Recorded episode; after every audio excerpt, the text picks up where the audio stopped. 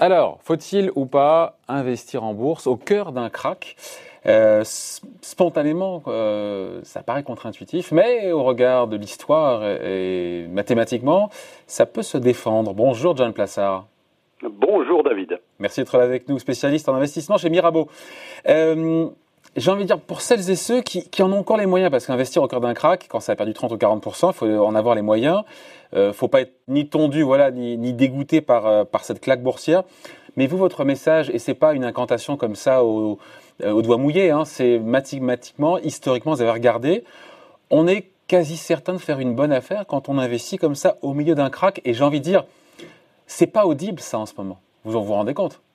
Oui, tout à fait, clairement. Et c'est la question que je, j'entends tous les jours de la part de, des clients qui me demandent est-ce qu'il faut revenir sur les marchés? Et on a vu que même en attendant. On a vu que les marchés continuent à baisser. Alors simplement, ce que j'ai fait, c'est que je me suis focalisé sur les trois euh, crises majeures, donc 2008, 1987 et la Grande Dépression.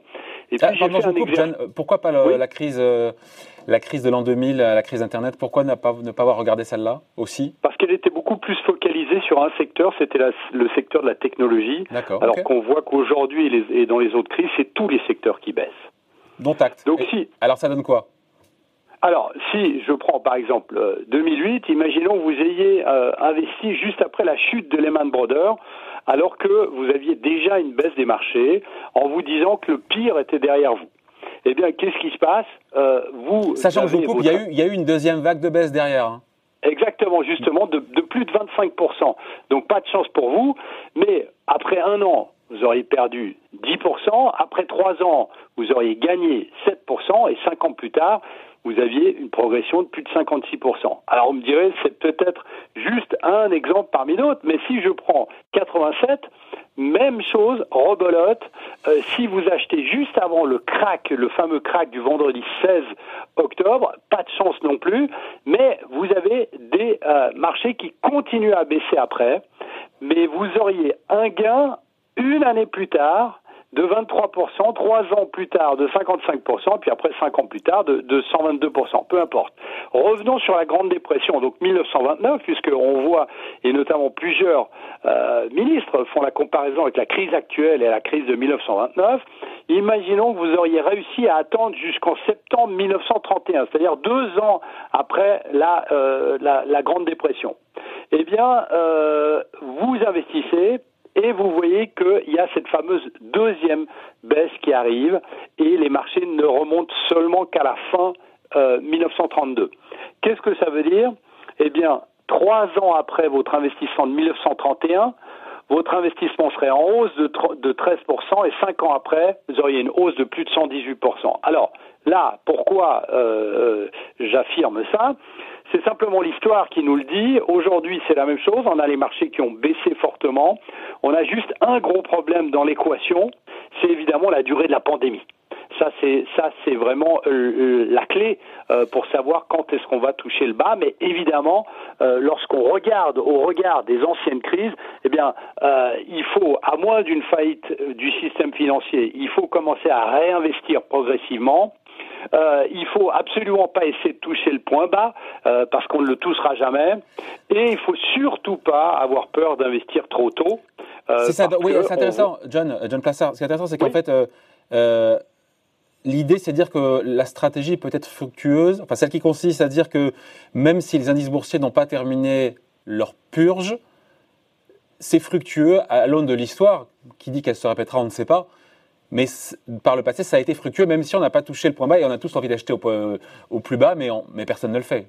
ça, c'est de la théorie. Exactement. et, il faut surtout, il faut surtout pouvoir tenir. Vous l'avez dit avant, il faut surtout avoir la possibilité, si on n'a pas d'appel de marge, la possibilité d'attendre un an euh, et euh, c'est vrai que c'est assez frustrant, surtout quand les marchés baissent un peu plus, mais euh, on se répète, historiquement, c'est un gain à moyen terme qui est très intéressant, surtout si vous focalisez sur des entreprises avec des bilans sains et des entreprises qui, euh, même si la crise devait s'intensifier, ne devraient pas aller euh, sur le point de la faillite, c'est-à-dire des, des, des, valeurs qui sont très endettées. Ouais, mais intellectuellement, c'est vrai que si on sait qu'il va y avoir peut-être une nouvelle vague de baisse c'est compliqué de se dire j'achète maintenant tout en sachant qu'a priori il y aura sûrement une prochaine vague de baisse sur les marchés. Exactement, mais vous savez, on a eu l'exemple très précis du prix du baril qui est arrivé à 20 dollars pour le WTI. Et on a eu plusieurs économistes euh, et, analystes qui nous ont euh, euh, expliqué que le prix pouvait descendre à 10 voire à 5 dollars le baril.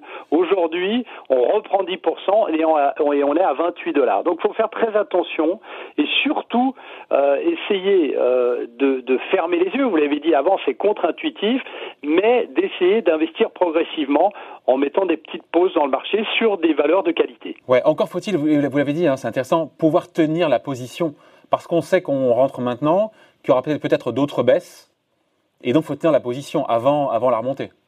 Exactement. Et la question à se poser, c'est bien évidemment quelle baisse des marchés vous pouvez supporter dans votre dans, votre portefeuille et surtout que ce soit pas de l'argent dont vous ayez besoin évidemment dans ces situations de confinement euh, qui euh, vous euh, obligerait, obligerait potentiellement à ressortir la pause avec une perte. Mais comme je dis, il faut vraiment avoir un esprit. C'est très c'est très difficile aujourd'hui, surtout avec le nombre d'informations qu'on a.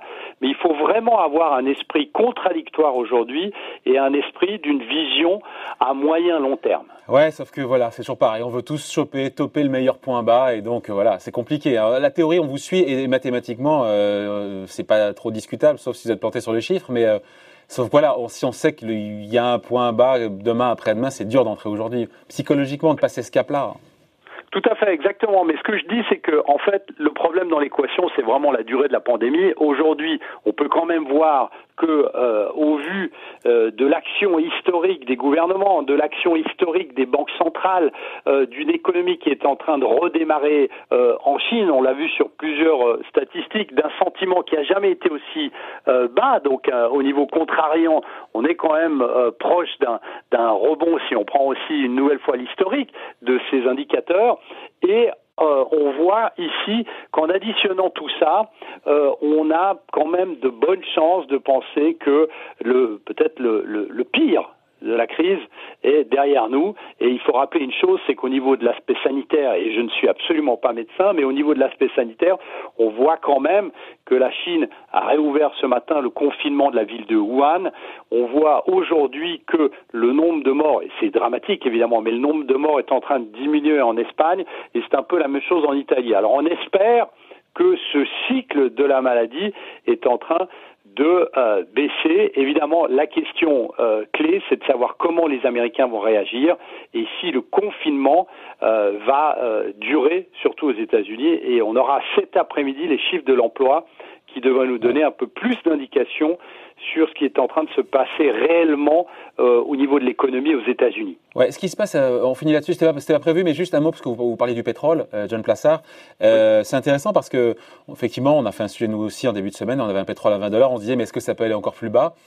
Et là, il s'est passé un truc. Enfin voilà, ça a repris. Alors, ça a remonté à 30, c'est redescendu à 27 sur le Brent, euh, parce que on a eu, alors on a eu Trump qui a tweeté en disant qu'il sentait bien un accord entre Russes et Saoudiens avec une baisse de 10 millions de barils jour. Ce qui est intéressant, c'est qu'ils demandent aux autres de baisser euh, leur production et pas, et pas évidemment au pétrole de schiste américain. Euh, voilà, rien ne dit que ça, ça va se produire, ça. Hein. Non, alors c'est hier c'était clairement des rumeurs puisque euh, le ministre euh, de, du pétrole euh, russe a, a infirmé ce que ce qu'avait dit Donald Trump et il ne faut pas oublier ici que c'est que c'est un jeu de dupes. Hein. On a vu au niveau de la géopolitique que ce soit entre l'Arabie Saoudite et la Russie, mais aussi entre l'Arabie saoudite et les Américains. Et ce qu'il faut surtout pas oublier dans l'évolution du prix du baril, puisqu'on va certainement voir des grandes banques qui vont commencer à dire que le baril va aller vers les 80 dollars. Hein. Vous vous souvenez que quand on baisse, on va à zéro, quand on monte, on va à 100 très, très souvent. Mais il ne faut pas oublier ici qu'il y a énormément d'éléments qui rentrent en compte lorsqu'on calcule le prix du baril. C'est pas simplement l'offre et la demande. Vous avez aussi la durée de fermeture, vous savez, des, des compagnies aériennes hein, qui ne volent plus et qui sont grosses consommatrices euh, de pétrole. Et puis vous avez aussi la Chine qui est évidemment le premier euh, consommateur de prix du baril. Et on a encore les sanctions contre l'Iran, la nouvelle réglementation maritime. Donc il faut faire très attention euh, lorsqu'on parle du prix du baril. Il peut remonter selon moi à 30 pour le WTI sans aucun problème, mais le reste sera peut-être un peu plus fondamental au niveau du calcul. Ouais, mais c'est un, bon indicateur précurseur de voir la remontée du baril pour les marchés actions, non? Oui, tout à fait, parce qu'on s'imagine que euh, si ça repart, c'est qu'il y a aussi de la demande euh, euh, fondamentale en Chine. et on a vu hier, au-delà de, de, cette information, de cette rumeur qu'avait tweeté Donald Trump, c'est que les Chinois, il y avait une information assez importante qui disait que les Chinois étaient aussi en train de reconstituer leur stock. Donc ça veut dire que ces temps, ce serait en train de repartir, et donc c'est potentiellement une bonne chose pour l'économie. Mais je rappelle, faut pas oublier que maintenant la pandémie est arrivée, est en train d'arriver de plein fouet sur les États-Unis, et c'est là où ça peut économiquement faire assez mal.